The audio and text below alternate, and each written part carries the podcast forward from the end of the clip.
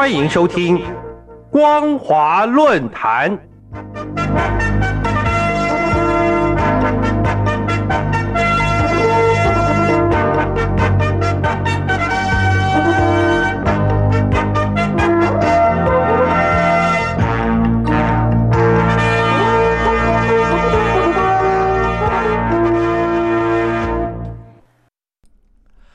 各位听众朋友，您好，欢迎收听今天的光华论坛，我是金晨。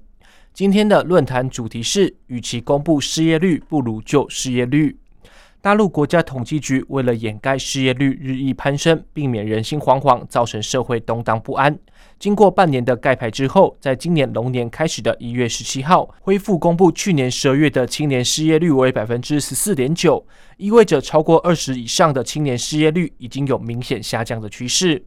这项恢复失业率公布的讯息，是中共国务院新闻办公室在一月十七号上午举行二零二三年国民经济运行情况新闻发布会，由大陆国家统计局局长康毅亲自主持。资料显示，全年大陆城镇调查失业率平均值为百分之五点二，比前年下降零点四个百分点。十二月份全国城镇调查失业率为百分之五点二，具体年龄区间上不包含在校生的十六到二十四岁、二十五到五十九岁、三十到五十九岁劳动力调查失业率分别为十四点九、六点一与百分之三点九。由于修改了统计方法而得出的新数据来显示青年失业的情况下降，对一些经济学家而言，新数据的数字只是教人摸不着头脑，和事实仍有极大距离的落差。因为大陆青年失业率实际上从二零二三年的四月开始，连续三个月突破百分之二十，而且一月比一月还要高，引发对经济情势的质疑声浪。不得不使中共在去年八月宣布暂停发布青年人等分年龄段失业率的数据，原因是劳动力调查统计需要进一步的健全优化。但这次重新公布青年人等分年龄段的失业率数据，更第一次使用新的计算方法，特地注明不包含在校生，目的无非是美化失业率的数字。难怪经济学家会调侃讥讽是摸不着头脑。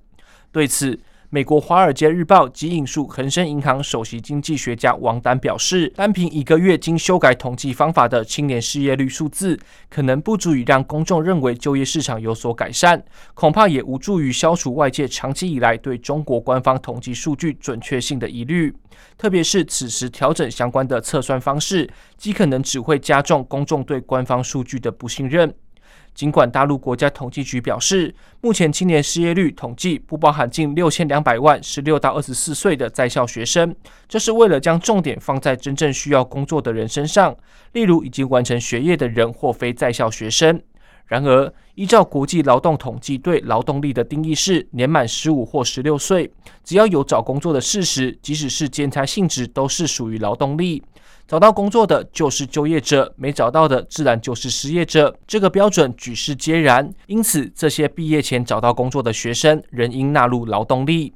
其次，青年的年龄的界定，虽然各国与国际组织没有一致的标准。如总部设在巴黎的 OECD 经济合作暨发展组织，常以十五到二十四岁失业率进行跨国青年失业率的比较；欧盟则常把青年界定在十五到二十九岁之间；美国关注青年的年龄则是十五到二十四岁。事实上，世界各国有很多学生因为经济条件，利用课余到工厂、餐厅、酒店打工。或是家教赚取费用，疏解经济负担。因此，大陆国家统计局刻意排除青年学生的解释，坦言之就是有失准确。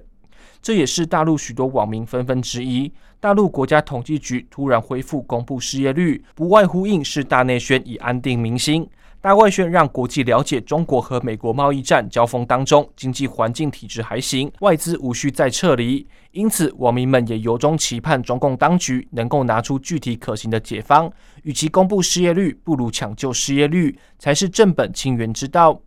众所周知，中国大陆近年因疫情管控不当及错误的经济政策，加上世界性的经济萧条，通膨日益严重。特别是外资纷纷撤离大陆，转往越南等地重启炉灶外，工厂企业一间一间的倒闭，造成大陆经济成长不再是软着陆，而是屡屡雪上加霜的硬着陆，自然失业率会攀升。年轻人更是只好在家躺平啃老，等待工作机会的来临，无形中也衍生出许多令人难以想象的社会问题。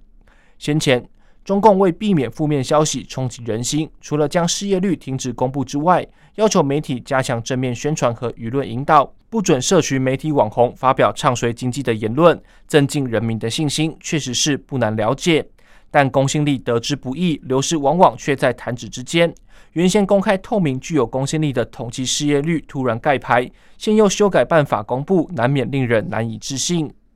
总而言之，诚如大陆网友所言，与其公布失业率，不如抢救失业率才是正本清源之道。由于大陆现在仍在因应持续的通缩压力，这个压力削弱了整体需求，并往往导致失业率上升。民营企业去年的新投资就出现萎缩，而百分之八十的城市就业机会是由民营企业提供。因此，如何有效创造投资与创业环境，提出实惠的优惠政策？加大招商引资力度，改善劳动力市场，加快经济复苏，以提升人民的就业机会。尤其要鼓励大学毕业生应建立先就业再择业的及薪资预期，才不会高不成低不就的信念，未尝不是中共当局挽救失业率的解方。